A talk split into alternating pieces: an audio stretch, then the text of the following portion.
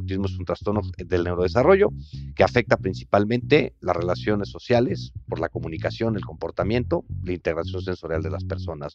A mí me gusta verlo como, como una forma más de la diversidad humana, porque al final son personas como tú y como yo. Bienvenidos a Rockstars del Dinero, en donde descubriremos que hacer dinero no es magia negra, hacer dinero es una ciencia. En este programa comprenderás los elementos de la revolución de la riqueza para que puedas generarla y hacerla crecer. Y juntos convertirnos en rockstars del dinero. Síganos en redes sociales en arroba Javier Morodo y en arroba Rockstars del Dinero. En Instagram, Facebook, TikTok, Twitter, LinkedIn, en todos los lugares para que juntos nos convirtamos en Rockstars del Dinero. Suscríbete también a mi newsletter en mi página javiermorodo.com, en donde toda la semana estarás recibiendo información sobre negocios, tecnología, well-being, conciencia y también tips para poder generar y hacer crecer tu dinero. No se lo pierdan y convirtámonos juntos en Rockstars del Dinero. Bienvenidos a un nuevo episodio de Rockstars del Dinero. El día de hoy vamos a tener una conversación bien interesante, una conversación distinta a la que hemos tenido en estos primeros 100 episodios. Este va a ser el 101. Pero me da mucho gusto porque creo que empezamos esta nueva faceta de Rockstars del Dinero con un foco más hacia la riqueza, la riqueza en un sentido, por supuesto, patrimonial, pero también en un sentido personal con un gran ser humano, alguien a quien me ha tocado conocer estos últimos meses más de cerca y alguien a quien admiro profundamente también porque es un grandísimo ser humano que dirige grandes proyectos. Y bueno, sin más, bienvenido, estimado Gerardo Gaya. Un gusto estar por aquí, flaco. Eh, ahora sí que un privilegio poder platicar contigo aquí en, en este espacio de Rockstar del Dinero. Sí, va a ser una plática padrísima. En fin, lo hemos estado platicando, cómo pudiera ser el foco para darle entrada al tema que vamos a estar desarrollando, pero me parece muy natural, muy natural en este nuevo formato en el que vamos a estar hablando de temas más amplios, más allá del dinero. Y, y yo creo que si algo te representa a ti es esa riqueza, esa riqueza pues en un sentido personal, en un sentido también, este, por supuesto, de responsabilidad social y, bueno, en otras facetas que ya platicaremos, porque este, eres torero, eres un gran atleta, nos hiciste ganar unos juegos este, físicos, los, este, los Samurai Games, hace unas semanas en, en, Cracks Mastermind. Entonces, pues va a estar muy buena la plática. Pero para todos los que no te conozcan, me gustaría que nos platicaras un poquito de tu background. ¿Quién es Gerardo Gaya? Lo más atrás que te puedas ir para que la gente te entienda y pueda entender un poco tus motivaciones. Claro, pues encantado de la vida. Pues mira, tengo un pasado poco convencional, ¿no? Siempre fui muy inquieto, muy curioso desde chico creo que de las cosas así más relevantes que hoy sigo diciendo, wow, cómo lo permitieron o cómo se les ocurrió dejarme. En quinto de primaria decidí cambiarme de escuela. Llegué a avisar que ya había ido a la otra escuela a hacer los exámenes de admisión porque conocía al director del colegio. Y en quinto de primaria, o sea, yo hoy que tengo hijos, volteo para atrás y digo, si mi hija de 12, 13 años llega a decirme, ya me cambié de colegio, nada más tienes que irte a firmar, a mí me da algo, ¿no? Y es de las cosas que creo que, pues, que te empiezan a marcar un poquito el rumbo de tu vida, ¿no? En esta, pues, a lo mejor inquietud, osadía, o no lo sé, ¿no? Y después eh, yo no tengo carrera, eh, me, me, empecé a involucrar mucho y me enamoré y me apasioné por completo del toreo. Este, y que ahorita si quieres tocamos ese punto. Estuve como torero profesional durante varios años, activamente como siete, ocho años, y después de tomar la alternativa en Aguascalientes con el Sotoluco y el Juli, que es cuando te conviertes, digamos, eh, cuando te gradúas, por decirlo de alguna manera, eh, las cosas se me habían dado muy bien, ¿no? Hasta ese punto, una carrera muy explosiva, muy meteórica, de 0 a 100 en nada prácticamente, y de tener una carrera muy padre, ¿no? Pero decidí dejar de torear por diferentes circunstancias de manera profesional eh, porque ya trabajaba, ¿no? Me tocó, por ejemplo, una startup de, de los años 2000, este, que era low.com, un portal de internet que yo creo que se adelantó a su tiempo con contenidos digitales eh, en Flash que se tardaban años en descargarse y pues el ancho de banda en México era si acaso 128 o el, o el, o el super Plus era el 256, ¿no? Hoy creo que no existe eh, ningún proveedor de Internet que te dé esa cosa, no vamos, no podríamos ni tener esta conversación, ¿no? Este, y de ahí empezó una trayectoria profesional, pues la verdad, bastante, bastante padre, hasta que mm, todo cambia, ¿no? Y, es donde, donde hay un, un punto de inflexión muy importante en mi vida, que recibo el diagnóstico de autismo de mi hijo, eh, del segundo, de Álvaro, el menor, eh, por ahí del 2012, y empiezas a vivir todo en primera persona, ¿no? La falta de información, el desconocimiento, incluso de parte de los profesionales. Lo digo mucho de no poder tener una vida típica en donde todo está condicionado por el entorno, desde si vas a un restaurante, si vas al teatro, si vas al cine, ¿no? Y empiezas en una, pues ahora sí que en un mundo totalmente desconocido, en donde faltan muchísimas cosas. Y, y en un episodio pues yo digo, bastante interesante en mi vida, que luego define muchas cosas, es que casi la historia corta, casi termino a golpes, eh, a subirme un avión en un vuelo familiar en el 2013. Y la historia corta es, Álvaro venía emocionado, gritó, lo traía en brazos y el tipo de enfrente se me encaró con cara muy, por así que cara de pocos amigos. Al segundo grito, pues casi, casi ya se me volteó así sacando el pecho. Y al tercer grito, eh, pues aquello se nos estaba saliendo de control, que bendito Dios, y gracias a, afortunadamente no, no hice nada porque pues obviamente me dieron ganas de soltarle un guamazo, de empujarlo, etcétera. Pero lo único que pude pensar para mis adentros fue que si por mi cuenta cabía el 2 de abril, que, que es el del autismo, no volviera a ser igual. ¿no? Y en ese momento, pues creo que esa determinación y esa decisión cambia mi vida por completo y toma un rumbo espectacular. Pues sí, mira, este, pues son estas cosas que suceden en la vida, ¿no? Digo que es afortunado este tema del avión. Eh, en fin, yo también el lunes estaba volando y se retrasó por muchas circunstancias y justo veía una persona pues, que estaba en sus 40 medios, eh, en fin, se veía que estaba soltero y era el que más está quejando del avión y cuando estaba viendo hacia atrás, pues había, esa es una mamá soltera con dos chavillos, uno, pues no sé, de tres años, uno de meses y, qué intolerantes nos hemos vuelto como sociedad y qué falta de empatía y de compasión, ¿no? En fin, la gente gritándole a las, a las personas de, de a las azafatas y demás, cuando ellos pues, claramente tampoco tienen responsabilidad en esto y, en fin, más allá de todo esto que sucedió en el avión, pues estos, pues yo creo que son regalos después que te da la vida, ¿no? Me imagino que haber sido muy difícil el diagnóstico de tu hijo y demás, pero pues este cambio de conciencia, ¿no? Que yo he vivido de, de conocerte y esta responsabilidad que tú tienes con la sociedad y también de generar conciencia de un tema que es este, importante, que recobremos esa conciencia como, como humanidad pues es, también un regalo, ¿no? Yo creo que es dependiendo cómo veas todas estas historias. Y, bueno, me encantaría entrar a detalle en el tema del toreo, este, que, que den la alternativa, este, Juli, el Sotoluco no es cosa menor. Entonces, platícanos un poco de esa fase del, del, toreo, dónde viene esa pasión, este, qué sucedió con esa carrera y si quieres después le entramos a todo el tema, este, sobre todo el autismo y, y de la filantropía, que es algo que me gustaría desarrollar. Encantado de la vida. Pues mira, pasé por muchísimas escuelas con una muy mala suerte que yo digo circunstancial, pasé por siete escuelas, pero era porque una no tenía secundaria, la otra no tenía prepa, de la otra sí yo me salí diciendo aquí no soy, aquí no hay manera, terminé en la abierta y demás, ¿no? Pero empecé a descubrir eh, pues, la tauromaquia y no te puedo explicar el, el, y es algo que ojalá pudiera describir los intangibles, ¿no? De, de, de algo que pues es muy polémico hoy en día y que respeto, por, supuesto, cualquier opinión o cualquier postura al respecto, pero esos intangibles que lograron que yo me apasionara a un nivel que pues, a los 16 años no pensaba en otra cosa o a los 17 años más que entrenar y entrenar y entrenar y entrenar, ¿no?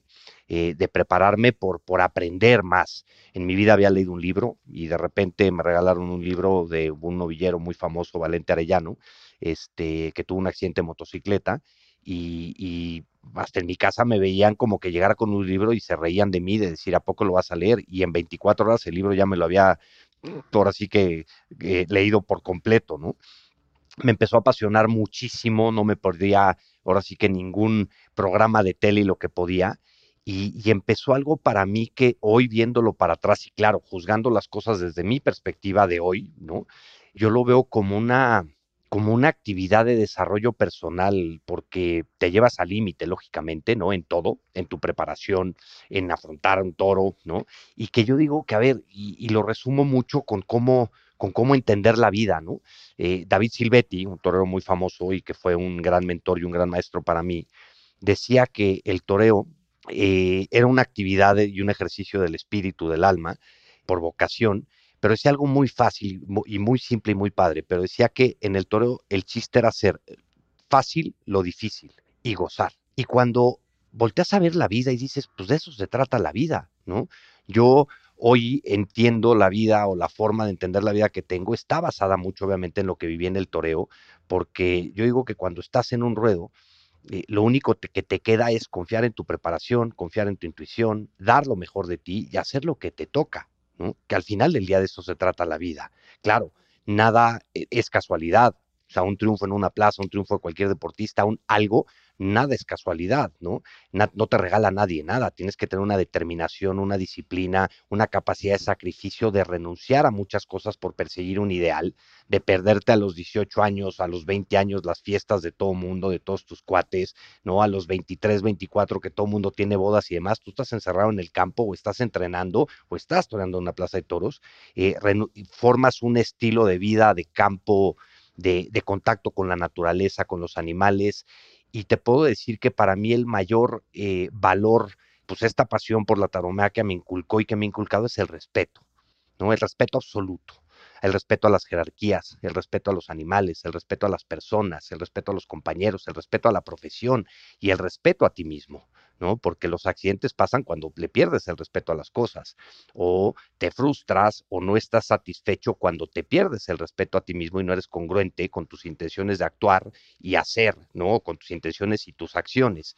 para mí fue una, una etapa que me formó, me forjó por completo y que le he integrado en mi vida como, como algo, como una manera de entender y de afrontar la vida, ¿no? Que por eso digo que ojalá pudiéramos o pudiera yo describir todos los intangibles que me dejó e, ese paso, esa carrera muy corta, porque al final, digo, sí tuve una trayectoria muy padre y todo, y me dio la alternativa el Sotoluco y, y, y el Juli, con quien además tengo una gran amistad, pero, pero fue una carrera de siete años, ¿no? En una vida de 47, pues no es ni siquiera el 20% de mi vida hoy en día, ¿no?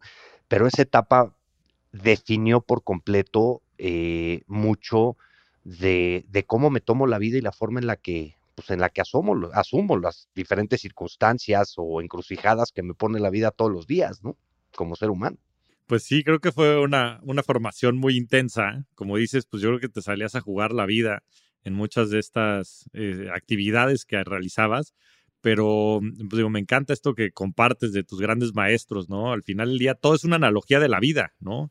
Y estas mismas actividades lo son, y el hacer simple lo complejo y hacer lo que tienes que hacer, en fin, creo que es algo que te ha definido, eh, me ha tocado experimentarlo ah, de primera mano y, y se ve que pues también la práctica que tienes, en fin, a mí siempre me ha sorprendido este, la fortaleza que tienes también, siendo después tan flaquito, ¿no?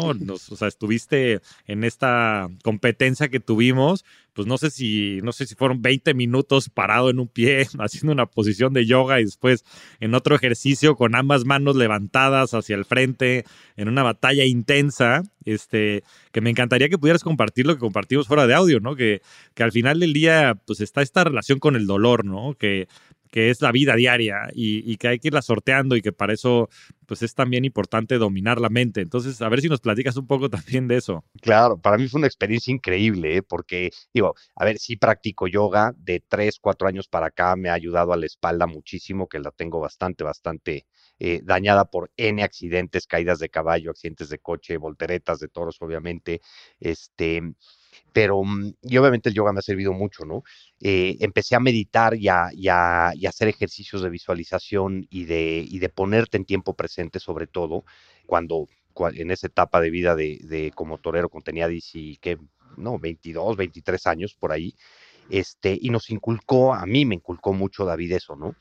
Y es impactante cómo al final del día los puntos se conectan para atrás, ¿no? Porque hoy en día eh, que hago más yoga, que trato de meditar, pues a lo mejor no todos los días ni como rigor, pero sí ante acontecimientos importantes, ¿no? Cada vez que voy a dar una plática, cada vez que voy a tener una conferencia, ¿no? Tratarme de, pum, de, de, poner en este estado que, que, que hay muchos, pues muchos autores eh, de libros, por ejemplo, Steven Kotler, que es de mis favoritos, de, del estado mental del flow, ¿no? En donde eres capaz de prácticamente paralizar el tiempo por completo para lograr una hiperfocalización, ¿no? En el evento que estábamos, que estábamos platicando los Samurai Games, pues obviamente todo el contexto te va metiendo, ¿no? Es una experiencia inmersiva que te empiezas a meter en el rol, ¿no? Por un lado.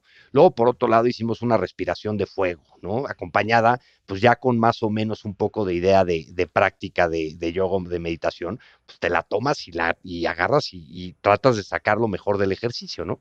Y de repente, pues a ver quién va, pues ahora le voy yo, ¿no?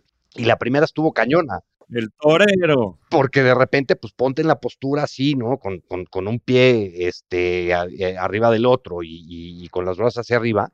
Y yo nada más fijé la mirada en un punto y dije, de aquí no me muevo, ¿no? Y a dejar pasar el tiempo y acompañar los pensamientos, ¿no?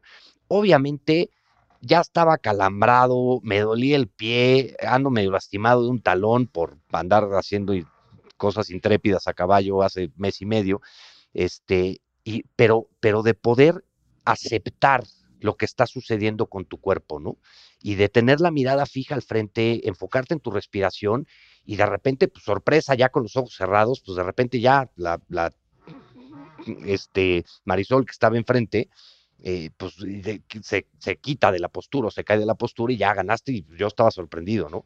Pero ya el segundo estuvo para mí dos veces más cañón, porque pues obviamente con el cansancio el primero, el esfuerzo que significa estar 18 minutos totalmente enfocado, 20, no sé cuánto ha sido, yo perdí noción del tiempo, este, pues obviamente requiere mucho esfuerzo, ¿no? Y al terminar, ahorita me regreso un poquito, pero al terminar, eh, un chavo me preguntó que cómo le había hecho para controlar la mente y le dije, no, pues es que este es el secreto, la mente no se controla, se acompaña, se observa, se gobierna, ¿no? Y le dije, si yo te describiera todo lo que pasó por mi cabeza en esos 18 minutos del segundo ejercicio, 16 o los que han sido, me ponen una camisa de fuerza y me meten al psiquiátrico, ¿eh? O sea, no lo dudo ni tantito, porque ya estábamos cansados, ya llevábamos ahí todo el día y de repente, pues a ver, ponte enfrente de alguien con los brazos extendidos, pulgares para arriba, ¿no? Manos abiertas. Y pues, a ver, a ver quién baja los brazos primero, ¿no? Obviamente con todos los distractores que había, ¿no? 36 gentes de un lado y 35 del otro gritando y echando porras y pasaba el ninja y te aventaba papeles y te hacía travesuras para ver si te caías y demás, ¿no? Empiezan a llegar más gente como para apoyar el equipo, por ahí Oso de repente se voltea y me dice, eh, sí duele, ¿verdad? Y me volteé y le dije, ¿a quién? ¿No? O sea, le regresé la pregunta porque si yo le hubiera dicho sí, me la estoy validando a mí mismo, ¿no? Entonces fue, fue un juego de control mental que, obviamente el dolor en los hombros llegaba un momento en que ya decías es que ya no aguanto, ¿no? Pero en ese no aguanto, hay muchas teorías que, que, que, dicen que cuando en un tema de respiración, en un tema físico, en un tema de cualquier actividad, cuando crees que ya no puedes, te queda un 30, 40% más por dar, ¿no? Entonces, estando consciente de esa reserva, de que en el momento en que tu cabeza dice, carnal, ya no puedo, tienes 30, 40% más. Entonces, ¿qué haces? Acompañar ese pensamiento nada más, observarlo, ¿no? Salirte y tomar perspectiva por completo. No te digo abandonar tu cuerpo, porque, pues, digo, para eso se requieren unos skills que yo no tengo, aunque, aunque en algún momento lo he hecho. Aún. No, tienes, aún. Y en algún momento sí lo he vivido, ¿no? Este, y en alguna meditación muy padre y todo, pero no es algo como que me conecto y abandono mi cuerpo, para nada, ¿no? Este, al revés, de convivir con el dolor, ¿no? De que para mí y, hace que pues, dos años eh, yo llegué a una conclusión de, que lo realmente importante para mí es mi relación conmigo mismo y con las cosas. ¿no? Y, con, y, estoy cosificando todo, porque al final del día como cosa hablo de relaciones también, mi relación con mis hijos, mi relación con mi expareja o, o la mamá de mis hijos, mi relación con mi pareja, mi relación con todo, con el dinero, con la organización, con mi propósito incluso, ¿no? Este, y, lo he entendido así, ¿no? Entonces, ¿cuál es la relación que tengo con mi cuerpo, con el dolor que existe físico, pero al mismo tiempo aceptar que no es mío, de decir, oye, a ver, esto es una emoción. O sea, y esta es una señal del cuerpo diciéndote, ya baja los brazos porque, pues, brother, llevas aquí 12, 15 minutos, ya los puedes bajar y está bien. Pero saber que tienes un 30, 40% más, a mí me permitió acompañarlo. Y luego ya en una locura total, cuando ya no podía del dolor, me puse a hacer según yo, y digo entre comillas, según yo, porque nunca lo he hecho, tai chi. O sea, me gusta todo el concepto de el código del samurái y todas esas cosas me encantan, ¿no? Pero nunca las he practicado. O sea, nunca he hecho tai chi. Bueno, yo en mi mente me puse a hacer tai chi para mover mi cuerpo, para bailar con mi cuerpo, para mitigar el dolor y para minimizarlo. Entonces, o sea, yo seguía ahí, decía, yo aquí tengo para rato, o sea, a pesar del dolor, a pesar del cansancio, a pesar de todos los distractores, y de repente volteaba y, bueno, ya en una cosa más loca, y es donde digo, camisa de fuerza y para adentro, este, de repente todos los gritos de, de, ustedes, mi equipo, que estaban atrás o, o acompañándome al lado, los agarraba y los concentraba. Entonces de repente tensaba las manos, tensaba las manos, tensaba las manos, y los de enfrente, ya no puede, ya no puede. No, no, lo que estaba haciendo era acumular toda esa energía o tratar de acumularla, yo visualizarla, la agarraba así, la agarraba así y me la insertaba en mi cuerpo y me la mandaba a los hombros como para decir, aquí aguantas dos horas más si hace falta, ¿no? Y luego a jugar con las, con todos los, pues, los estímulos del entorno, ¿no? De los contrarios, digamos, que gritaban y tal, te querían distraer y demás a empezar a jugar con ellos y mis mismos brazos eran mi yoyo. Yo los agarraba, entraban por acá y salían por allá. ¿no? Y todos los gritos entraban por acá y salían por allá. Jugar con todos esos pensamientos y con todo, y de repente de decir, ya, el otro ya bajó los brazos, y tú así decir, ah, pues qué buena onda, ¿no? Fue una experiencia increíble, increíble de un, de un esfuerzo mental, a ver, no fácil, acabé agotado, agotado, agotado, este, pero también con una calma de decir, hmm, qué padre estuvo esto, nunca lo he hecho, ¿no? y poder ser capaz de convivir con todos los estímulos del entorno, con, con, la relación con tu cuerpo, con el dolor, eh, la verdad fue una experiencia increíble, increíble. La mente no se controla, se acompaña. La verdad es que creo que nuevamente otra analogía de vida, ¿no? Y, y en fin, lo que nos compartes ahorita es oro molido, ¿no? El, el tema es cómo vamos acompañando a la mente para lograr lo que sea que nos propongamos, ¿no? Pero quiero regresar a la historia de tu chavo. Y, las emociones que sientes. Y las emociones. Que al final del día son las historias que te cuentas. Si tú ahí, o sea, si yo ahí hubiera agarrado y decir, oye, reconozco mi dolor, automáticamente lo hago mío, me va a doler más, ¿no?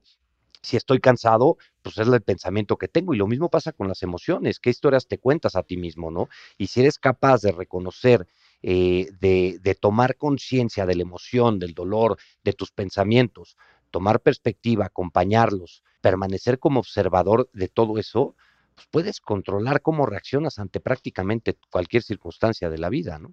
Totalmente. O sea, siempre está la opción, ¿no? Y ahí creo que el, la vida, y seguramente te digo, a mí me parece muy representativo esto de, tu etapa como torero, porque pues te sales a jugar la vida, o sea, literalmente yo creo que si no estás, pues sí, acompañando a la mente, o sea, pues imagínate ver un toro de 400 kilos enfrente de ti, o sea, este, mm, no, no, puedes, no puedes cometer errores y, como decías, pues esta, esta danza que, que has tenido pues, seguramente toda la vida con el miedo, pero específicamente en esos momentos, pues es una historia que tienes que controlar, ¿no? Desde la emoción, porque pues, claramente estamos diseñados a que cuando ves ese tipo de animales sales por patas, ¿no? Y creo que desde ahí el, poder internalizar estas emociones, pero modificarlas para lograr tu objetivo es algo que creo que te ha hecho único. Pero quiero regresar al, tema de tu chavo. Entonces, en 2012 em, lo diagnostican con autismo. Eh, en ese momento te cambia mucho esto, ya han habido muchos eventos en tu vida que han sido muy representativos de la falta de conciencia que existe, pero platícanos qué pasa en tu vida y, en fin, y qué sigue sucediendo a nivel familiar eh, y, cómo llevas todos los distintos proyectos a los que, eh, a los que hoy te dedicas. Pues mira, ahí, ahí, ahí es donde cambia todo para mí, ¿no? Y, y hace rato que decías que, que, que, pues que al final del día esas cosas se pueden tomar como un regalo. Una de las definiciones que yo he escuchado que más me han marcado y que más me gusta en absolutamente casi todo, eh, cuando le preguntaron a una chava que se llama Sharisa Koshmeister, eh, una mujer adulta con autismo no verbal, que se comunica a través de una computadora, eh, le preguntaron qué es el autismo y contestó un regalo disfrazado de dilema. Y me encanta porque muchas de las cosas al final del día que vivimos son un regalo disfrazado de dilema. ¿Qué haces con ellas? Al final del día es lo que te define, ¿no? Yo creo que mucho de lo que, de las circunstancias que nos pasan en la vida no determinan quiénes somos, determina, o más bien, eh, nos reafirma o nos revela nuestros propios valores, principios y demás para actuar, ¿no? Eh, obviamente al vivir todo esto en primera persona, pues es sumamente complejo y difícil como padre, como mamá, ¿no? Como pareja, como familia, en donde te puede cambiar y puede determinar absolutamente el rumbo de, todo, de, de muchas cosas, ¿no? Y, por ejemplo, se habla mucho del duelo, ¿no? Del duelo ante el diagnóstico, de, mm, de, de, pues sí, del duelo al recibir un diagnóstico de tu hijo. Y yo lo cuestiono mucho, porque digo, a ver, no es lo mismo duelo que dolor. Obviamente, eh, tener un hijo con autismo duele, y duele permanentemente y es un loop infinito, ¿no? Cuando hablamos de duelo se hablan de las siete etapas del duelo, desde la negación hasta la aceptación, ¿no? Y al final del día puedes tener o, o, ¿cómo te diré? Ganar una batallita, ¿no? De, que tu hijo a lo mejor es eh, preverbal y de repente habla y dice tres, cuatro palabras más o tienes un muy buen día, pues obviamente estás en la aceptación total, ¿no? Ya superaste, trascendiste por completo el duelo o el dolor. Pero te paras en la tienda de la esquina, tienes una experiencia de la fregada y vas para atrás otra vez, ¿no? A la negación, a la frustración, etcétera. Entonces, para mí es un loop infinito, pero de dolor, no de duelo, porque si hablamos de duelo, tenemos que hablar de pérdida. Y aquí lo que se pierden y lo que perdemos como papás son las propias expectativas que tenemos nosotros sobre nuestros hijos, ¿no? Y es donde, y yo, bueno, al final del día es como lo veo hoy en día, y, lo comento mucho con papás en diferentes talleres que, doy, de, de, esta etapa de aceptación y de aprender a vivir con tu propio dolor sin que te frustre, sin que condicione tu vida, ¿no? Que al final del día yo digo, a ver, pues, ¿qué harías si tu hijo no tuviera autismo, si no tuviera un diagnóstico? ¿Qué harías? tratar de tener una vida normal en, cada quien en su contexto de normalidad, ¿no? Eh, pero obviamente es un proceso difícil, eh, sobre todo porque pues, haz de cuenta que te dieron un sartenazo en la cabeza, ¿no? Y sobre todo por el desconocimiento que existe ante, ante una condición de vida que es invisible a los ojos. Entonces, mucho de la pregunta que yo hago es, digo, a ver, si el autismo es una condición invisible a los ojos, ¿cómo vamos a conocer aquello que no vemos? ¿Y cómo vamos a incluir aquello que desconocemos por completo, ¿no? los eh, conceptos están en permanente evolución de inclusión, de diversidad, de, autismo, de neurodivergencia, de neurodiversidad, pero al final del día, ante esta evolución de tantos conceptos, pues el chiste es qué haces con ello, ¿no? Y al final yo como papá digo, a ver, yo lo que quiero es eh, tener la mejor calidad de vida posible, a pesar de su, condición. Y lo digo muy coloquialmente, de decir, oye, este chueco, este chueco roto, descosido, pues al final del día, ¿qué quieres como padre? Calidad de vida y vida independiente, en la medida de lo posible, obviamente, ¿no? Y, y, esa forma de pensar a mí me ha llevado mucho y me ha acompañado mucho en todos estos procesos que obviamente no son fáciles y que constantemente vuelven. Y, y hoy eh, estamos ante algo que, como te decía, que desconocemos por completo. Es increíble que a través de muchas de las campañas que hemos hecho, ya como organización, que ahorita me regreso a esa historia, pero eh, nos llegan adultos de 40 años, de 50 años, de 60 años diciendo, oye, a mí se me hace que, pues como que me hace sentido eso, ¿no? Cuando oyen ciertas características de un autismo nivel 1 o un autismo funcional, o hay un debate ahí de que si Asperger, que si no Asperger, digo, al final del día, el, el, la clasificación diagnóstica es un rumbo, te da un punto de partida, pero no es lo importante, lo importante es qué vas a hacer con ello, ¿no? y, hay un desconocimiento bestial. Digo que, el problema, ahora sí que estamos acostumbrados a ver el problema como un problema y el problema no es el problema, es nuestra actitud ante el problema, ¿no? El autismo no es un problema.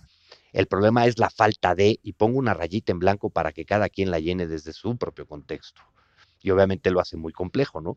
Y al vivir todo esto y, al, pues, tomar esa decisión de si por mi cuenta cabe el 2 de abril no vuelve a ser igual, ¿no? Que el 2 de abril es el Mundial de Concientización del Autismo, porque mm, eh, cuando yo viví mi primer 2 de abril, me hicieron falta muchas cosas, ¿no? Estábamos en, 2013, eh, sabía obviamente que ya existía esa fecha, 2 de abril, declarada por la ONU, que, de repente digo, pues a ver, si no tienes una relación directa o indirecta con alguien con autismo, difícilmente sabes qué es el autismo, que existe el autismo o que existe ni siquiera el 2 de abril, ¿no?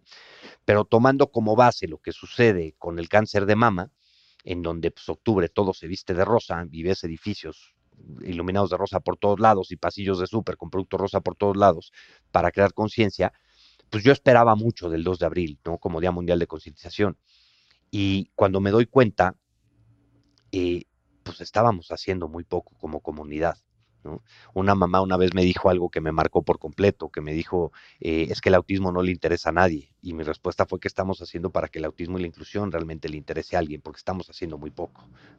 Cuando prendo la tele el 2 de abril, pues en resumen el contenido era corto, no era coloquial, si acaso era nada más de un solo día, pues no era relevante. ¿Cómo vamos a hacer que el autismo le interese a alguien de esa manera? ¿no? Cuando a lo mejor en un noticiero te ponían un neurólogo pediatra a explicarte la parte clínica y científica del autismo, pues no es coloquial, o sea, yo te puedo explicar aquí la definición diagnóstica del autismo y nos vamos a perder a toda la audiencia en este momento porque les va a valer gorro, ¿no? Pero cuando, cuando hablo de coloquialidad es pues un testimonio de un papá, alguien que trasciende, alguien que esté haciendo algo al respecto, ¿no? Em, y total, el contenido era muy corto, no era relevante, me, faltaron muchas cosas. Y a partir de eso es donde decido eh, hacer algo al respecto, ¿no? Y hago una iniciativa que se llamó El Toreo se viste de azul, que obviamente pues, teniendo al Sotoluco y al Juli como padrino y testigo de mi alternativa, pues fue muy fácil para mí hacer un evento taurino con una subasta para recaudar fondos para una fundación. Eh, y, nunca había hecho un evento en mi vida, nunca había hecho una campaña de concientización. Eh, y, tuvo un éxito espectacular. La iniciativa nos fue bastante bien. Y en un alineamiento total de las estrellas, de repente agarro y digo, a ver, ¿qué pasa si este mismo concepto lo llevamos al fútbol? ahí sí vamos a poner el tema en la conversación pública a gran escala, ¿no? Eh, porque pues obviamente si habíamos hecho lo que habíamos hecho en un sector como el toreo, pues, que es de este tamaño, ¿no? Que es muy chico, que es muy polémico, que hay mucha gente en contra del tema, pues dije, a ver, si lo queremos realmente transformar realidades, tenemos que irnos al fútbol. Y, y, ahí el alineamiento de los astros es maravilloso porque se junta mucho mis intenciones de crear conciencia, de hacer algo al respecto, con la voluntad de muchas personas, ¿no? De un Justino Compeán, que en ese momento era presidente de la Federación Mexicana de Fútbol, de Katy Serna y Jaime Lozano. Jaime Lozano estaba estudiando su maestría en, eh, como director técnico de fútbol, como entrenador Em, ha pasado por el Necaxa, fue, eh, estuvo en la selección eh, olímpica a cargo de ella como entrenador, eh, un futbolista con una trayectoria muy, pues creo que muy reconocida y muy padre, ¿no?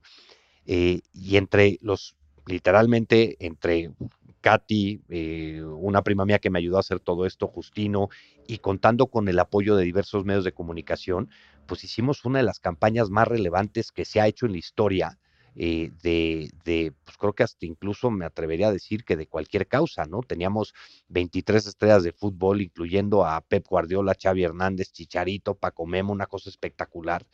Y además de 99 futbolistas y toda la selección mexicana, hicimos un campañón. Yo, sinceramente, yo no quería tener, ni siquiera fundar una organización sin fines de lucro. La responsabilidad que conlleva es enorme. Yo nada más quería hacer una campaña de crear conciencia eh, y, todo me fue llevando a decir, no, constituyela, constituyela, constituyela, y para hacerte la historia muy corta, el 30 de abril del 2015 estaba yo en Palacio Nacional dando un discurso en la ley de autismo eh, con Peña Nieto y con todo su gabinete, ¿no? Eh, a solo 45 días de haber constituido Iluminemos de Azul en ese entonces, ahora Iluminemos por el Autismo, en 45 días me había convertido en vocero de la causa, habíamos ejecutado o estábamos ejecutando la campaña más relevante en materia de autismo a nivel Hispanoamérica, eh, em, estaba en representación de la sociedad civil eh, con el presidente firmando una ley, ¿no? Y obviamente es abrumante todo eso. Salí de ahí, de Palacio Nacional, me paré en la plancha del Zócalo, volteé para arriba y dije, ya entendí, ¿no? O sea, yo estaba, cuestionaba mucho respecto al tema de la vocación y demás, eh, pero volteé para arriba y dije que alguien me explique lo que, esté, lo que acaba de pasar con mi vida en 45 días, ¿no? Y decidí renunciar a mi trabajo para dirigir tiempo completo Iluminemos por el Autismo como un emprendimiento social, como una organización sin fines de lucro, para realmente ser congruente, ¿no?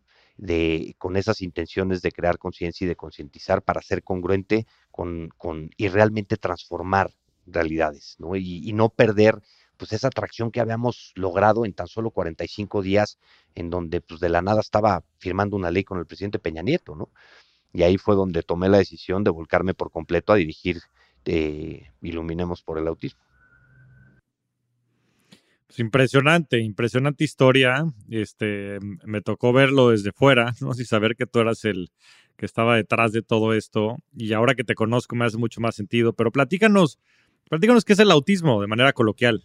Mira, para mí, y yo lo entiendo como al final del día, como una condición de vida, ¿no? Como una forma más de la diversidad humana. Y punto, ¿no? Claro, podemos profundizar un poquito en el tema para no quedarnos a 10.000 pies de altura y claramente como hoy lo veo, ¿no? O como hoy lo percibo. Pero al final el autismo es una manera de interpretar y de convivir y coexistir con el mundo que, nos rodea. ¿no? una persona con autismo puede tener diferentes retos en la comunicación, en el comportamiento, eh, en el lenguaje y en la integración sensorial.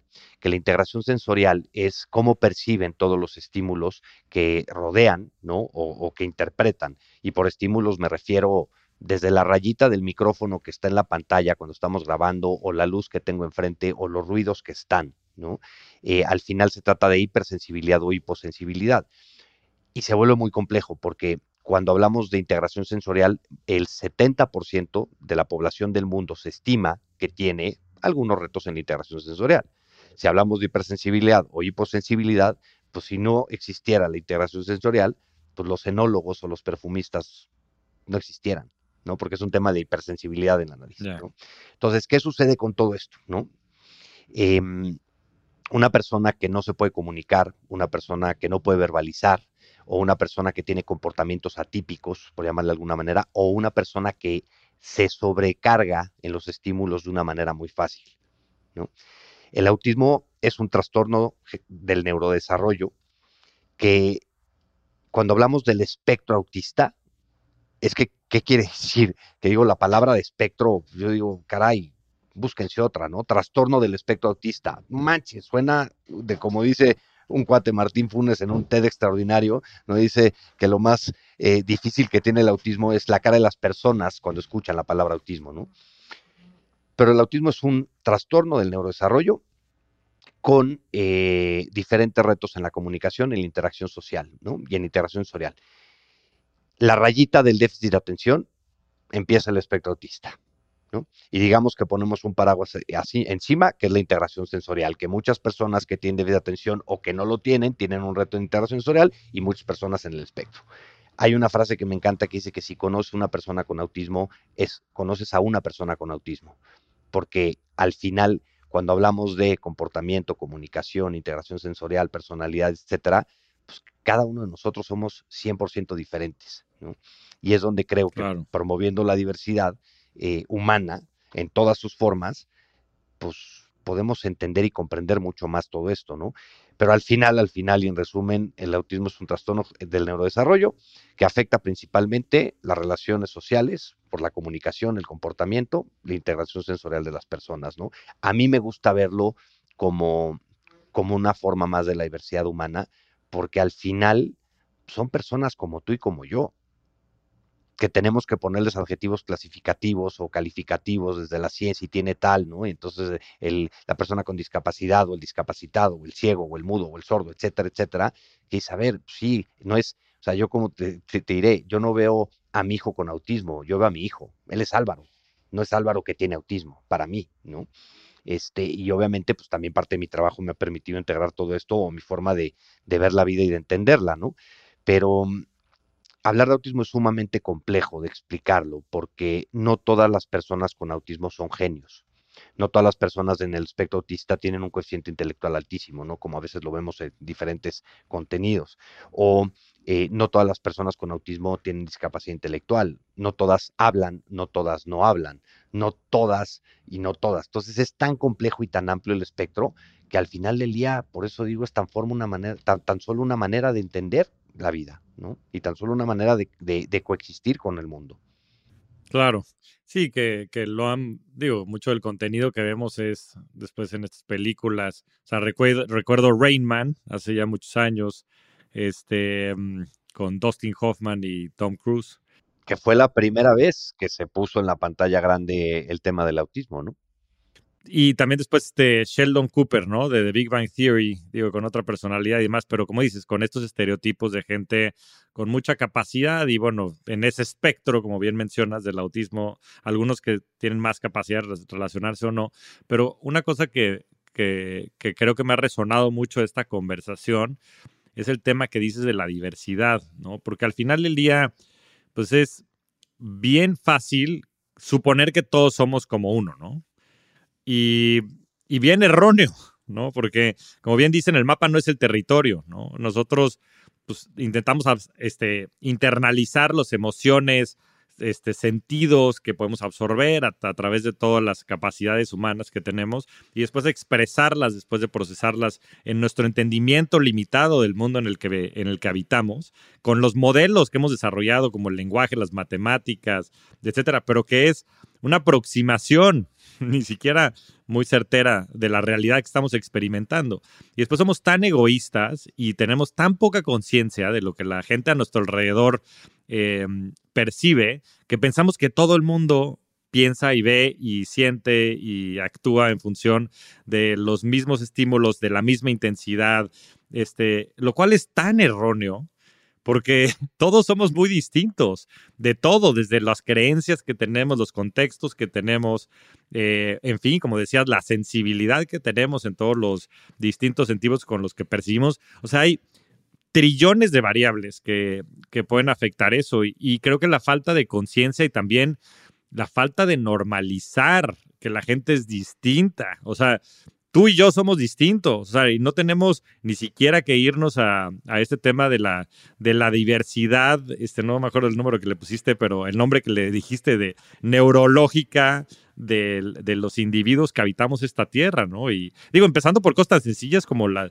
diferencias que hay de género, ¿no? Que gracias a Dios está hoy este, mucho más eh, sensibilizado y hablado, y hay mucho camino por recorrer, siguen habiendo muchísimas diferencias en, en el mundo y, hay que normalizarlo, pero bueno, después de eso, este, inclusive entre las personas y, y, las cosas que no se hablan, pues no se pueden resolver. O sea, si no, si no hablas de algo, si no se conoce, como decías, esta, esta parte del espectro que es desconocida y no el espectro específicamente autista, pero si hay tantos problemas eh, en el mundo que no se conocen, y no se hablan, pues por ende nunca se van a resolver. Entonces la importancia que también tiene los esfuerzos que haces, mi querido Gaya, ¿no? El, en sentido de poder liderar estos movimientos a esa magnitud, ¿no? De poder mover pues un, este, el deporte más importante del mundo, de poder pararte con el presidente de la República, este, a firmar acuerdos y poder promover estos temas, de verdad es que tiene, tiene mucho mérito y creo que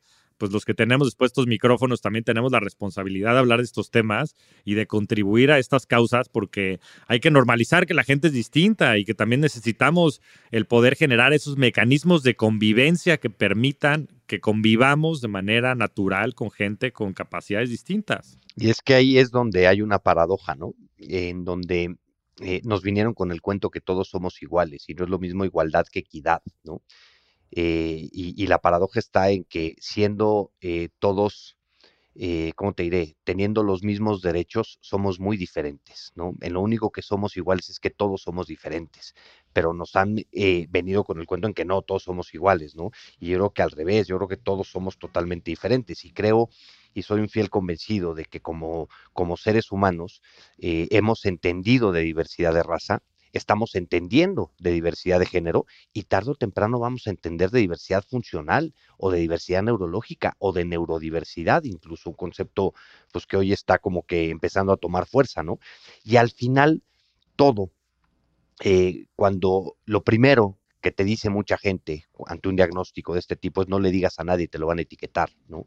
Que eso nada más refuerza el tabú social, eso nada más refuerza el estigma y por lo tanto no podemos normalizar las conversaciones, por lo tanto no podemos normalizar la inclusión, ¿no? Y creo que el tabú y el estigma de esas cosas eh, hacen muchísimo daño, porque al final pues teniendo las conversaciones, visibilizando las diferentes problemáticas o causas sociales, pues es como creo que podemos eh, lograr esa utopía, ¿no? Que, que, que, yo le llamo utopía de, de pues de, construir o de tener o de vivir en un mundo en donde todos quepamos por igual y en donde todos tengamos las mismas oportunidades y derechos, que al final del día eso es inclusión, ¿no? Si entendemos la inclusión como una, eh, las mismas oportunidades para todos y todas, desde una parte a lo mejor técnica o inclusión desde una parte más filosófica, eh, entender que todos somos diferentes, ¿no? Y respetar y comprender nuestras diferencias como seres humanos, ¿no? Yo creo que por lo menos creo que para allá vamos y que para allá debemos de apuntar porque también está eh, demostrado que una sociedad que abraza eh, la diversidad en todas sus formas es una mejor sociedad.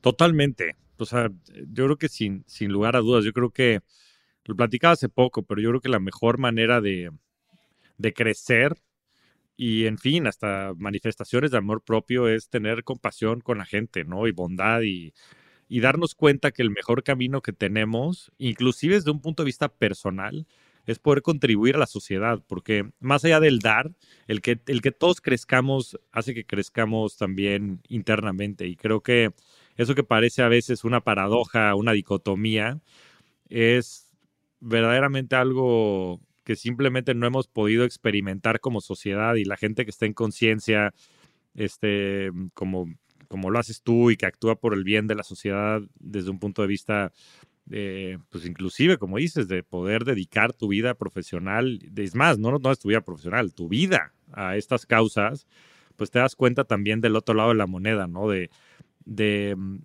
de la cantidad de crecimiento y de contribución que hay detrás de estas causas justas que hacen que el mundo sea, sea mejor, ¿no? De manera eh, muy general. ¿Tienes datos de autismo en, México? ¿Algo que, pueda ayudar a la gente a, dimensionar este tema o en el mundo? Del, del, de, en fin, de la importancia de, atender estos temas? Por supuesto. Pero antes nada, déjame decir una frase que me encanta que un día me dijo Jorge Font, eh, conferencista, un atleta eh, paralímpico, paratleta, que está en silla de ruedas, se quedó eh, parapléjico por un accidente de esquí cuando era joven. un para mí Yoda, Sensei, o sea, es de las personas que más quiero y que más me han hecho crecer a mí como persona, pero me dijo un día que dejarse tocar por la realidad de, de los demás te permitirá conocer los rincones más profundos de tu alma, ¿no? Y eso para mí ha sido totalmente transformador en poder eh, abrirte a eso, ¿no? Y, poder vivir a través de, pues ahora sí que de mi propia experiencia, de mi experiencia con Álvaro, mi hijo, eh, con Inés, mi hija también, por supuesto, ¿no? Este, y, de la realidad de muchos, tener perspectiva de muchas cosas, ¿no? Em, en México, eh, sabemos hoy por hoy, el único estudio que se ha realizado es que uno de cada 115 personas tiene autismo. En Estados Unidos se estima que uno de cada 68 la Organización Mundial de la Salud eh, hasta hace tres, no, hasta hace un año, perdón, eh, consideraba que había uno de cada 150. Eh, hoy por hoy indica que hay uno de cada 100. En algunos estados de Estados Unidos o en algunas partes del mundo, como el Corea, se estima que es uno de cada 44. ¿no? Al final, estamos hablando de entre el 1 pues y el 3% de la población.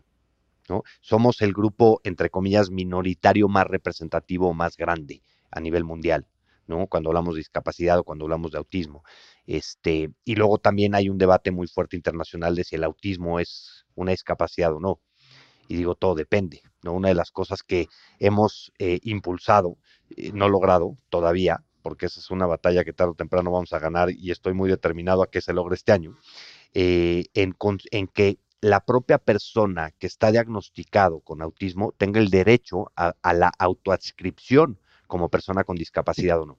Porque no todas las personas con autismo tienen en sí una discapacidad o se consideran ellos con una discapacidad, porque funcionan en el contexto en donde viven, ¿no? Eh, y, y, decía Ernesto Reaño, un psicólogo lingüista de Perú, una frase que me encanta que dice que clasificamos la discapacidad como si ésta no dependiera del entorno en donde se nace o se vive. Y, el, mm. todo el contexto cultural. Y es totalmente cierto. Es un error. Entonces, ¿por qué la ciencia o por qué la política pública va a determinar X persona a decir, oye, tú eres una persona con discapacidad? Pregúntame a mí cómo quiero ser eh, eh, considerado por la política pública, ¿no? Entonces, hemos promovido mucho un artículo de una ley que digo, a ver, qué mejor en materia de derechos humanos que darle la oportunidad a la persona a decidir por sí solo. Porque claro que tiene la capacidad, ¿no? Claro. Entonces, para mí las cifras son... Claro, y aparte el contexto influye muchísimo, o sea, como 100%. dices. O sea... cuando hablamos de inclusión y cuando hablamos de todo esto, ¿no? de, de, de, de, cómo, o sea, la discapacidad está en el entorno, el entorno es quien discapacita. En, en, Inglaterra, por ejemplo, en el Reino Unido, eh, las personas con discapacidad no se denominan persona con discapacidad, se denominan discapacitado porque parten de la base de que el discapa, o sea, quien son discapacitados por el propio contexto, por el propio entorno, con las barreras físicas o las barreras actitudinales, ¿no? en América Latina, de, este lado del charco, se habla más de persona con discapacidad por respeto, por derechos y demás. Yo digo, cuando, cuando a mí me preguntan eh, cómo me debo dirigir a una persona con síndrome de Down, cómo me debo dirigir a una persona en silla de ruedas, cómo me debo dirigir a una persona con autismo, le digo, pues qué tal que por su nombre y más fácil. Claro, sí, por supuesto. Te digo es que tenemos que normalizarlo. Digo, claro que eso este, les conlleva a estas personas muchos retos, ¿no? Y hay que, como decía, yo creo que normalizar desde el contexto, ¿no? También por adecuar todo el contexto a que estas personas puedan funcionar dentro de la sociedad. Eso no, no, no queda de lado, pero yo creo que también normalizándolo lo estamos integrando y creo que normalizar esas conversaciones, ¿no? El, el, normalizar, o sea, no normalizar la problemática, ¿no? O sea, no normalizar la discriminación, normalizar la inclusión, que forme parte de nuestro día a día, que yo digo, a ver, el poder y el valor de visibilizar una causa, de, de, promover eh, una campaña, y lo voy a decir muy coloquial, pero una campaña de publicidad, porque al final del día un video, una campaña de concientización es una campaña de publicidad, ¿no? Pero que si logramos que la sociedad tome conciencia a partir de eso, pues ya ganamos y ganamos muchísimo, ¿no? Porque todo empieza por estar consciente del mismo, del tema, ¿no? Porque actúas desde otra perspectiva. a mí, a mí de repente me cuestionan mucho decir, oye, ¿y qué ganamos como papás, como familias? ¿Qué ganamos de tanta concientización acerca del autismo, de la inclusión? Y digo, ¿qué podemos ganar? Poder ganar de estar en un súper, de estar en un centro comercial y de que alguien te diga, oye, ese niño necesita una nalgada, aún está todo bien, te puedo ayudar en algo y cambia por completo la perspectiva. Cambia por completo. Y digo, yo la verdad es que yo sí creo que estamos en ese camino de más conciencia, ¿no? Y, pero claramente hace falta mucho liderazgo. Esto me trae a la filantropía. Em, platícanos de la filantropía. Digo, ya entraremos a los retos, pero la importancia de la filantropía dentro de estos organismos sociales para poder, pues sí, trabajar en estas causas y tener recursos, que pues es un tema bien importante. Me, me encanta. Y, mira, hay una, eh, según yo lo dijo, no sé si Martin Luther King o el presidente de la Ford Foundation, que es la, de la Fundación Ford, que lo acabo de oír hace un par de años, que dice que darle de comer al que más lo necesita es la filantropía más antigua que hay. Y no significa que en este tiempo nos hayamos vuelto mejor en ello. Y, y, me encanta verlo así, ¿no? Porque, porque la filantropía siempre ha existido, ¿no? Desde obviamente no sé desde qué año, ¿no? Pero eh, en prácticamente toda la historia, el ayudar al más necesitado, entre comillas, ¿verdad? De comer a quien no tiene, es una forma de filantropía, ¿no? Yo entiendo la filantropía eh, de, desde diferentes, a lo mejor, perspectivas, ¿no? Porque mm, Martin Luther King dijo una frase que es así, me encanta, que sí es de él, que, que dice que la filantropía es muy loable, pero que no debe de, de, hacer que el filántropo ignore las circunstancias de la injusticia económica que hacen necesaria la filantropía. ¿no? Y no podemos perder de vista eso, porque al final del día, para mí, el valor de la filantropía, mucho más allá de un tema de responsabilidad social, es crear un mundo de, de, igualdad, de equidad y de justicia para todas y todos por igual, ¿no? Porque eh, creo que, la filantropía genera esperanza por un lado, aunque también, pues obviamente la esperanza es una fantasía si no hay acción. Eh, pero me gusta mucho en eh, pensar en que a través de la filantropía se han traducido y se han logrado eh, pues muchos de los cambios positivos en el mundo, ¿no? Que cuando hablamos de filantropía estamos acostumbrados muchas veces a, a un tema de dinero, a un tema transaccional y no necesariamente la filantropía tiene que ver con un tema transaccional. También consiste en poder utilizar tu plataforma, no solo tu cartera, ¿no? Toda tu plataforma, tu empresa o tus contactos o algo como un vehículo de impacto, ¿no? Usar tus habilidades, tus talentos o cualquier cosa que tú puedas habilitar para crear un impacto positivo, ¿no? Yo digo que, que que yo tenía una de las mil teorías eh, de que como seres humanos debería, deberíamos de tener la obligación de utilizar nuestra experiencia, nuestras habilidades y nuestros talentos para impactar positivamente la vida de los demás, ¿no? A mí me educaron eh, de una manera de decir, oye, si algo no te gusta, te metes y lo arreglas, ¿no? También me educaron a decir, haz el bien sin mirar a quién.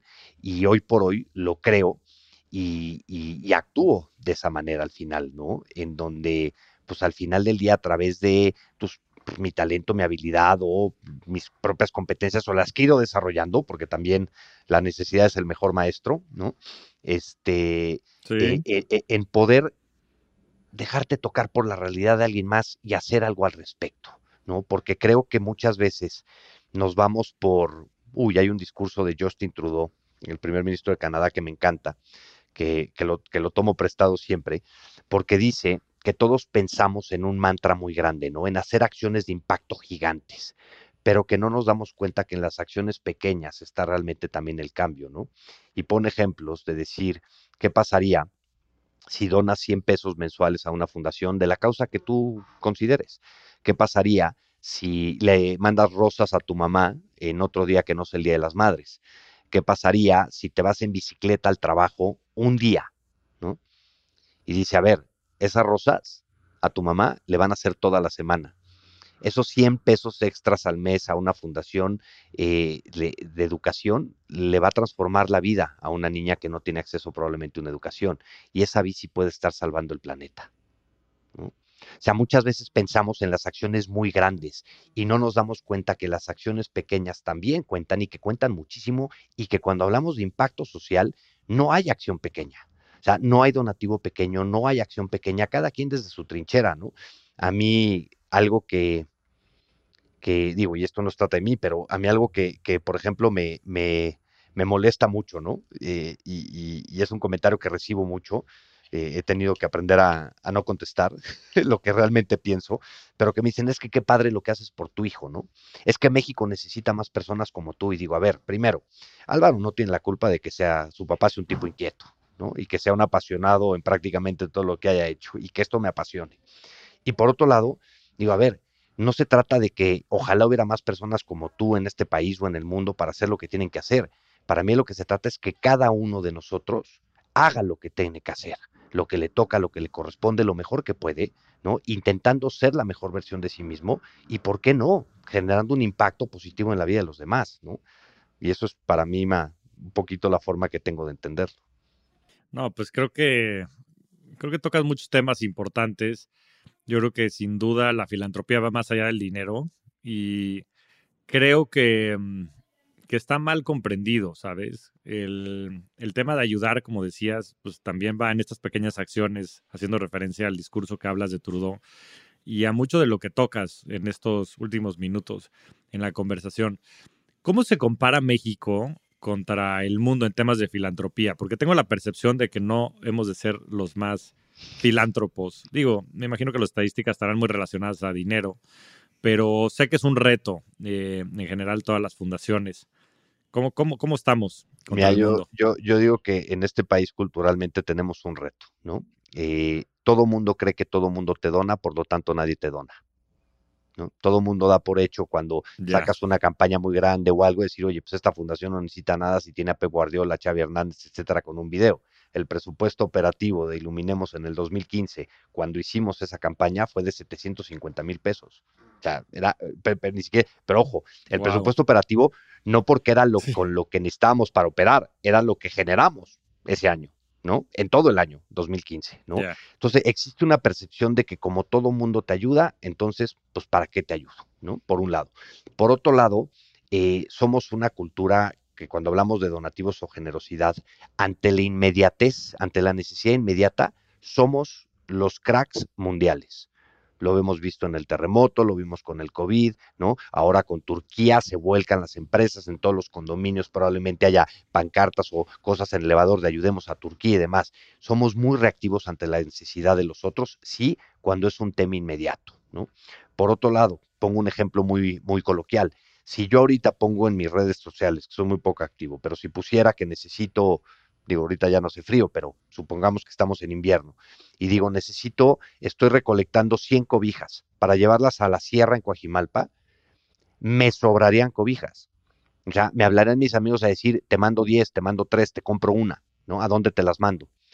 Pero cuando es un tema transaccional de dinero, se va, se diluye, ¿no? Creo que la, pirámide de confianza está totalmente invertida, en donde eh, existe una falta de confianza en general, ¿no? Hacia las organizaciones como tal. Yo creo que la gente hoy no se siente representada por organizaciones, se siente representada por las personas que las lideran, cosa que hay una, hay un, creo que una desviación eh, bastante interesante. Eh, y por otro lado, hay un estudio del 2018, si no me equivoco, del World Giving Index, que hace tres preguntas concretas. ¿no? En el último año has donado tu eh, efectivo o dinero ¿no? a una fundación, eh, has participado como voluntario en una fundación. México ocupa el lugar 87 de 135. Desafortunadamente. Desafortunadamente. Porque obviamente eh, creo que culturalmente es muy fácil, y por eso digo que es el comentario que más me choca a mí, qué padre, eh, ojalá hubiera más personas como tú. Es un tema de falta de accountability, de falta de responsabilidad para mí, ¿no? Porque yo creo que, que, que ¿cómo te diré? Creo que es muy difícil, creo que cada uno de nosotros eh, debe tomar la responsabilidad de las cosas, ¿no? O sea, de de hacer lo que le corresponde e intentarlo al menos, ¿no? Porque es muy fácil el hecho de decir, y me ha tocado vivirlo en primera persona, obviamente dirigiendo Iluminemos, en donde me preguntan, ¿y a mí de qué me sirve lo que Iluminemos hace? Mamás de chavos con autismo y digo a mí y aquí y a mí de qué me sirve lo que tú haces, ¿no? O sea, no se trata de lo que haga Iluminemos, o sea, se trata de lo que podamos hacer absolutamente todos, creando comunidad, promoviendo derechos de personas del medio siglo XXI, que a mí me vuela la cabeza eso, ¿no? Este, pero no se trata de lo que haga y es muy fácil para la gente pasarle la responsabilidad, porque además nos fascina el drama, también como latinos, ¿no? Nos fascina tirarnos al piso, nos fascina ir de víctimas, decir, oye, ayúdame, haz, resuelve, ¿no? Nos hemos convertido en activistas de Twitter en donde criticamos todo y hacemos muy poco, ¿no? Cuando se trata de dar una opinión negativa, somos los primeros que brincamos y criticamos y jodemos a todo mundo, desde si perdió la América o las Chivas, ¿eh? Este, ¿y quién actúa? ¿No? O sea, ¿quién hace algo? Y creo que todos debemos de tomar eh, responsabilidad por nuestras propias acciones desde nuestra trinchera y utilizar nuestras propias plataformas para construir el México que todos queremos, el mundo que todos queremos, porque al final del día, el digo, mundo. sí, el autismo es importante para mí porque yo lo vivo, ¿no? Pero a lo mejor para Otonoy está bien, pero si nos vamos subiendo de nivel y vemos un tema de diversidad e inclusión, oye, pues a lo mejor eso ya nos interesa un poquito más a más, ¿no? Y al final de repente, oye, espérame, pero estamos hablando de una sociedad y de un mejor país y de repente nos vemos más y de un mejor mundo y un mejor planeta. O sea, al final del día todos estamos en esto. No se trata de lo que yo haga y de lo que tú hagas, se trata de lo que todos vayamos construyendo, ¿no? Leí está clavo. Se trata de lo que todos vamos construyendo, porque todos estamos en esto y el tema de la diversidad y de la inclusión es un tema que es importantísimo en la agenda. Platiquemos de Iluminemos. Platícanos qué hacen específicamente, de, en fin, cómo recaudan dinero, eh, y también, sobre todo, cuáles son las distintas actividades, causas y demás que, que defienden. Mira, nos enfocamos, eh, y a lo mejor me voy a poner muy técnico en el tema institucional, ¿no? Pero, o no, a ver cómo sale. este, Dale, vamos, a, vamos a torear, torero. Nuestro propósito al final es mejorar la calidad de vida de las personas con autismo y sus familias, ¿no? Y eso lo hacemos a través de diferentes acciones. Tenemos eh, cinco programas o cinco ejes rectores. Por un lado, el apoyo a familias. Hace dos años nos hicimos una pregunta, ¿qué nunca va a cambiar en el autismo?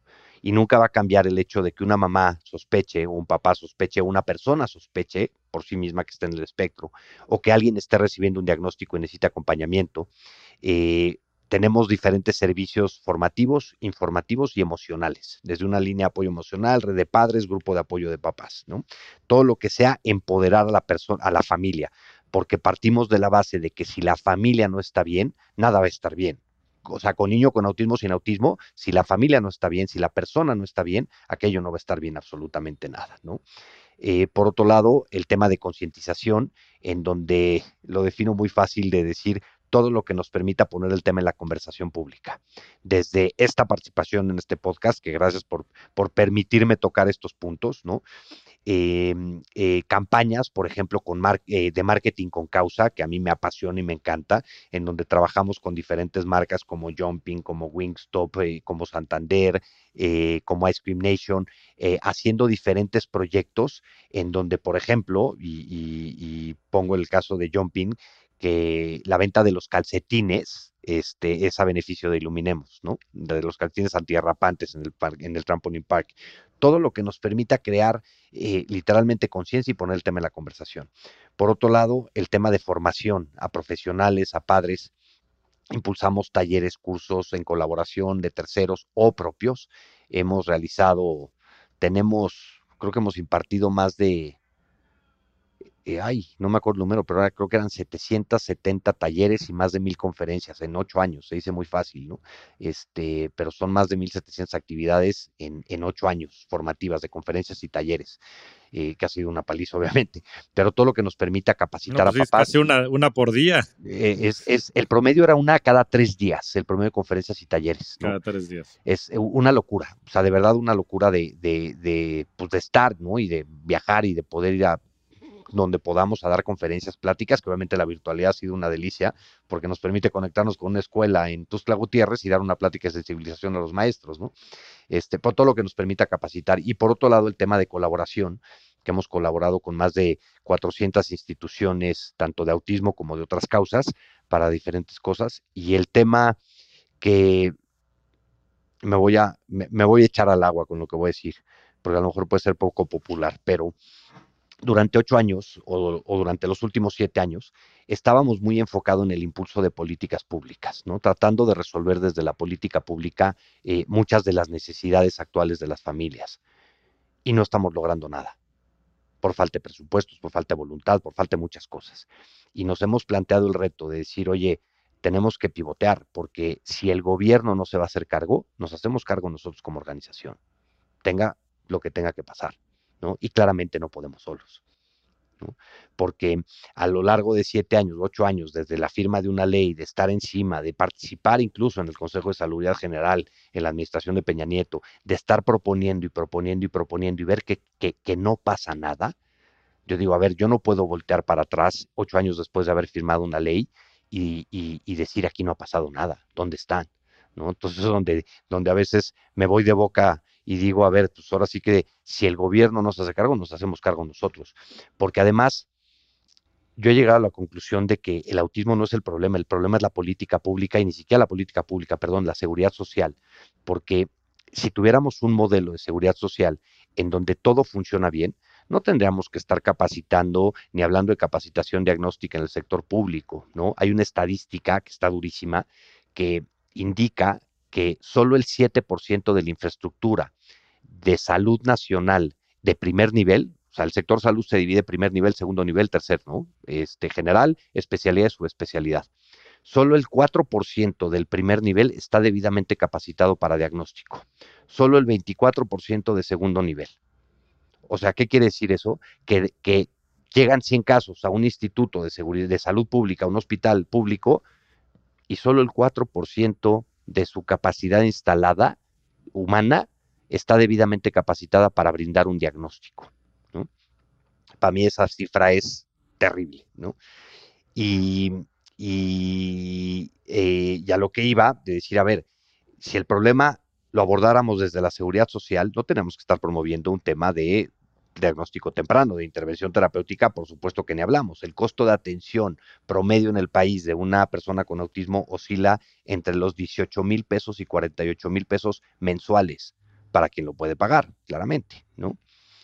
Eh, no tenemos que estar hablando de inclusión educativa si tuviéramos un modelo, un sistema educativo que realmente funcionara respecto a las competencias y habilidades de cada persona, ¿no? Entonces, bueno, la problemática es gigante, pero eso, eso es básicamente lo que, eh, lo que hacemos como organización, promovemos muchas actividades, eh, les llamo yo relajadas, ¿no? Y las hemos bautizado como relajadas. El año pasado hicimos la función de Aladín en el teatro, este, en donde uh -huh, adaptamos. Sí, sí adaptamos por completo la obra, ¿no? O sea, claro, adaptamos por completo en la medida de lo posible, reduciendo los estímulos y una semana antes estaba sold out la función. Hace cinco años hicimos El Rey León con Cinépolis, hemos trabajado muchísimo previo a la pandemia, estamos ya en espera de que podamos detonar otra vez el proyecto, pero al final del día es promover espacios de confianza y seguros para todos y todas por igual que ni siquiera tendríamos que hacerlo. Yo digo, ojalá Iluminemos no existiera. Digo, qué paradoja, ¿no? O sea, trabajamos para dejar de existir nosotros como organización. En vez de sobrevivir y generar más y más, nosotros mm. estamos enfocados en Mira. dejar de sobrevivir y en, y en, resolver algo, ¿no? Que es totalmente incongruente y paradójico, pero me encanta verlo así. Y es un poco lo que hacemos. Y el tema de procuración de fondos lo hacemos a través de diferentes eventos, campañas, ¿no? En donde, bueno, invitar obviamente a tu audiencia ahí, que les dejemos un link para que, que puedan convertirse en donantes claro. recurrentes de Iluminemos. eh, que no hay donativo pequeño, insisto, 100 pesos al mes, 200, 300, lo que puedan, créanme que hace una diferencia que no dimensionan el tamaño de diferencia que pueden hacer con 100, 200, 300 pesos al mes. Obviamente, si es más, pues más que bienvenido. Y tenemos diferentes programas, diferentes actividades con, pues, con todo aquello que esté dispuesto a hacer algo al respecto, ¿no? Siempre eh, cuando entras en el mundo del tercer sector, eh, te dicen la, fundación que tiene Gerardo Gaya, la fundación de Gerardo Gaya. Y digo, no, no, aquí no se equivoque nadie. La fundación no es mía. Esta fundación es de todo aquel que quiera hacer algo al respecto. Si fuera mía, se llamaría Fundación Gerardo Gaya y no se llama así, porque esto no se trata de mí. Esto ni siquiera se trata de Iluminemos, se trata de ni siquiera del autismo, se trata, insisto, de crear una mejor sociedad y de aceptar la diversidad humana, ¿no? Pues sí, la verdad es que creo que ojalá de verdad que el día de mañana no exista Iluminemos porque querrá decir que lo, que lo lograron, ¿no? todo el equipo que hay detrás y, en fin, toda la gente que apoya, que también es importante, muy importante. Antes de, que nos digas dónde, los, o sea, dónde pueden aportar y demás, eh, y, y, no nada más recursos y dinero, sino también si alguien se quiere apuntar a este, algún, alguien que tenga este, contactos y demás, quiera ayudar en la parte política. Me imagino que habrá muchos frentes que, que la gente se pueda sumar.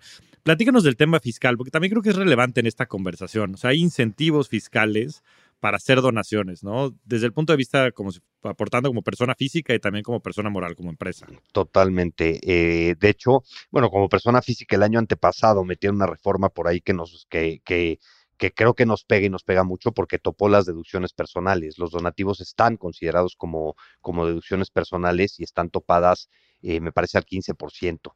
Eh, pero como empresa, eh, puedes donar y puedes hacer deducible impuestos hasta el 7% de tu utilidad anual, ¿no? O sea, y digo hasta el 7 porque está topado, pero es una, ¿cómo te diré? Una, una cultura que, que creo que lo que hace falta es una cultura de generosidad, ¿no? Así como de participación, de, filantropía, también hace falta una cultura de generosidad, que, que podemos entenderla de acuerdo a la ideología de cada quien, pero en general, pues es la idea de, de, dar, ¿no? De, de, dar libremente y sin expectativas a cambio, ¿no? Con el objeto de ayudar y crear un, un, mundo pues más justo y más equitativo para todos, ¿no?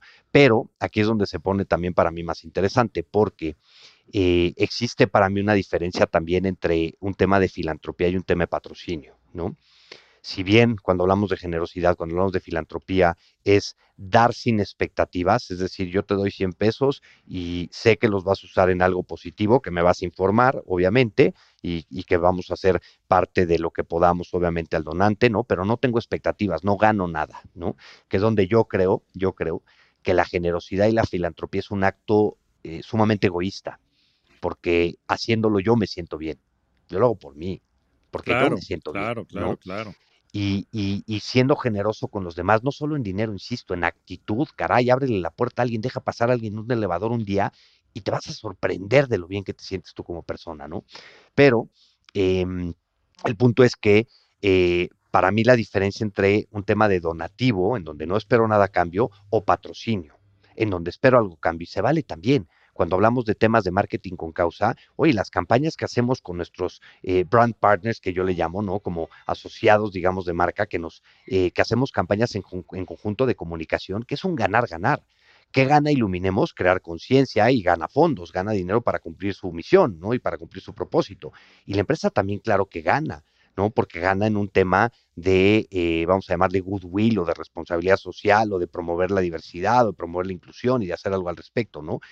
O cuando es de un tema de un evento deportivo como tal o de un evento, pues existe también el patrocinio de decir, oye, yo sí espero algo a cambio, aunque seas una fundación. Te pongo un ejemplo de, de, esta, por lo menos, visión.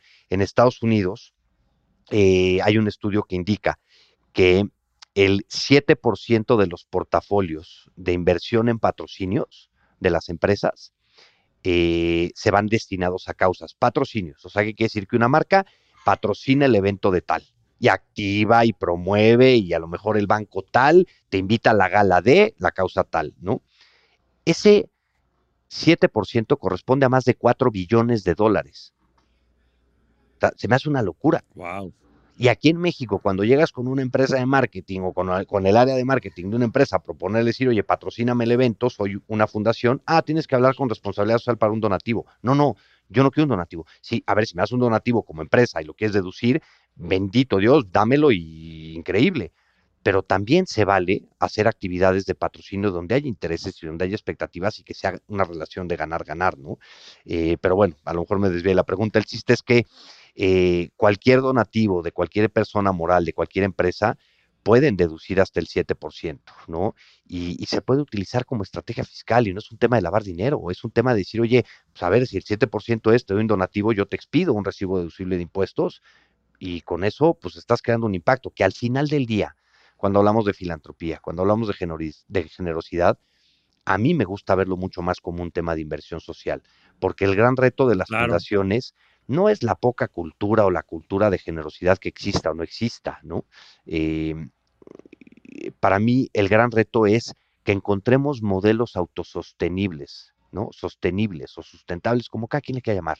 No lo quiero llamar rentable, pero nosotros como asociaciones civiles lo que buscamos es maximizar, obviamente, nuestros ingresos para maximizar nuestro impacto a través de donativos, eventos, capacitaciones, todo lo que podamos hacer. Y el gran reto para mí es el encontrar un modelo que sea sostenible, autosostenible en la medida de lo posible, ¿no? Y obviamente eh, tampoco podemos pretender como, como organizaciones eh, vivir de la generosidad de los demás, pero es necesaria. es necesaria. cuando tú ves que, que, que, caray, ponemos tu dinero a trabajar de una manera de lo más eficiente que te vas a encontrar en el mundo. Pues bueno, pues está el, tema fiscal, que creo que es muy relevante.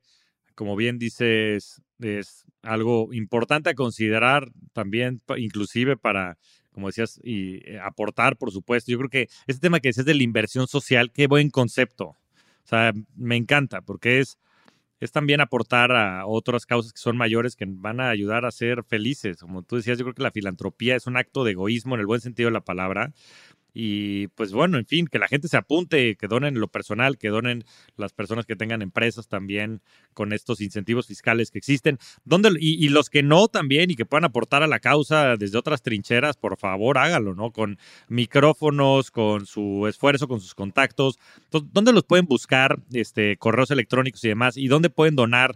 Este, nos decías de una liga que nos puedes compartir, pero pero hagamos que la comunidad de Rockstars del dinero también aporte su granito de arena, que inviertan también en la sociedad. Pues nos pueden seguir en, en, en iluminemosdeazul.org, eh, nuestra página de internet, ahí hay un botón que dice donar y, obviamente invitar a toda la comunidad de Rockstars del dinero pues a, invertir socialmente con nosotros, ¿no?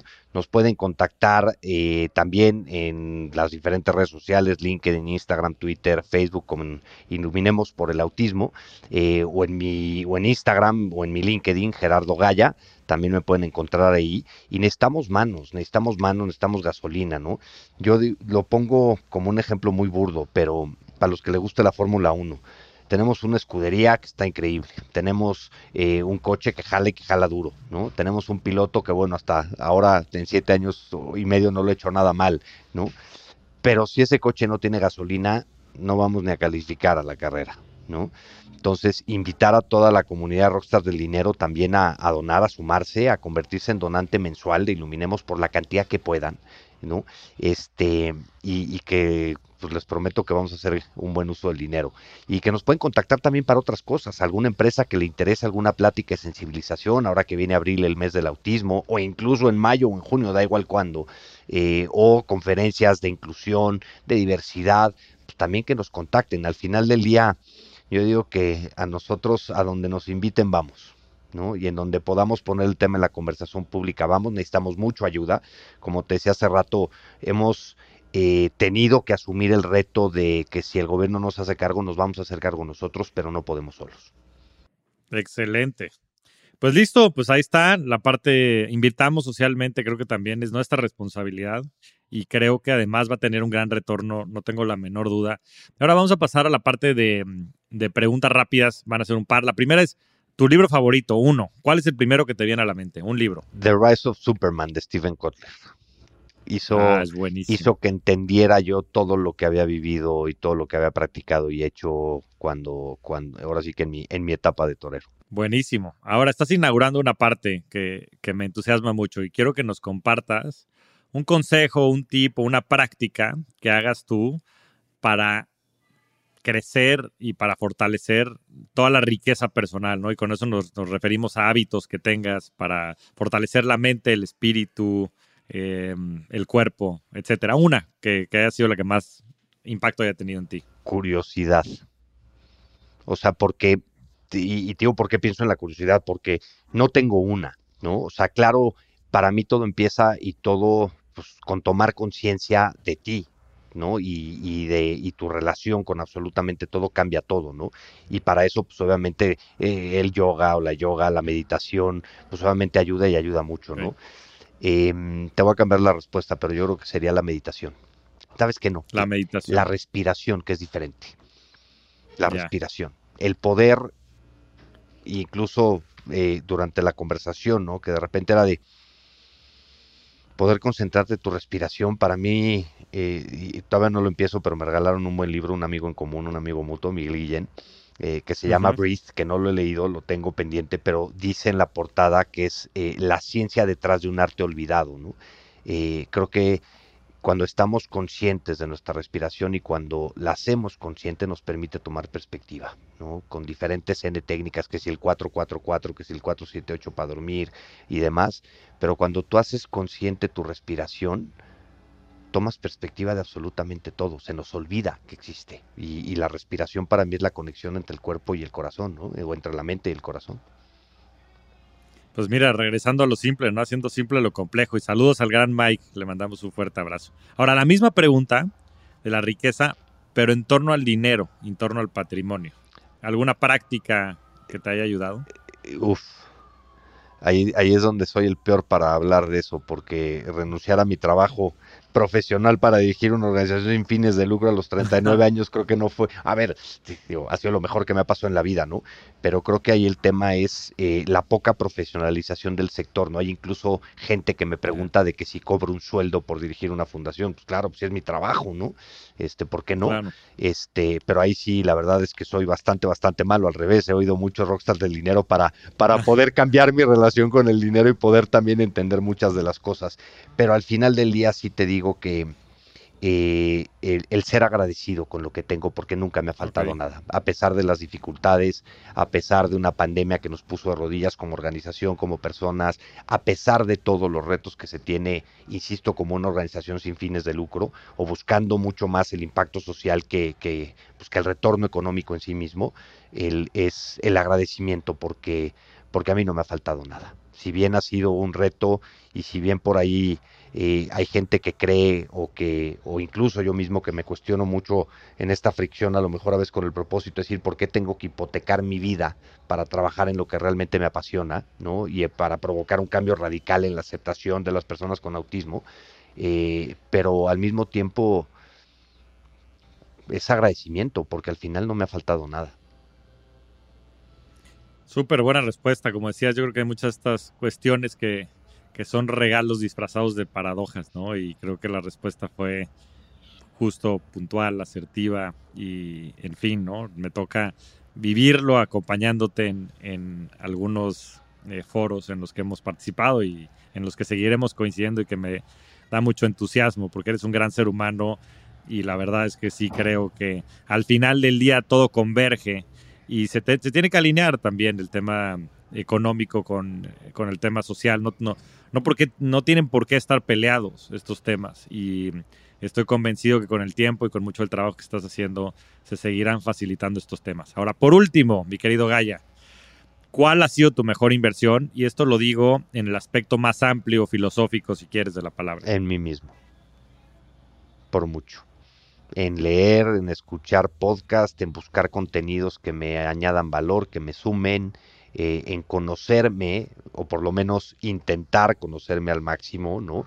Conocer mis debilidades, mis retos, mis diferentes traumas, por llamarles de alguna manera, saber de dónde vienen, el hacer conciencia, por mucho, por mucho, por mucho, eh, ha sido mi, mi, pues en la que he obtenido el mayor retorno, ¿no? Porque, pues porque estamos aquí hoy, y, si bien eh, hasta el final del día todas las acciones es lo que te lleva a ser, ¿no? Pero pero sin dudarlo ni tantito en mí mismo.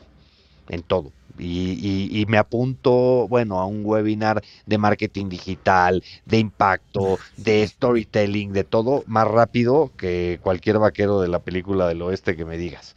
O sea, me apunto de volada todo, porque el conocimiento para mí es la clave, ¿no? Y muchas veces buscamos la recompensa inmediata y no nos damos cuenta del valor que va a añadir en el tiempo el conocimiento que estamos adquiriendo hoy en día.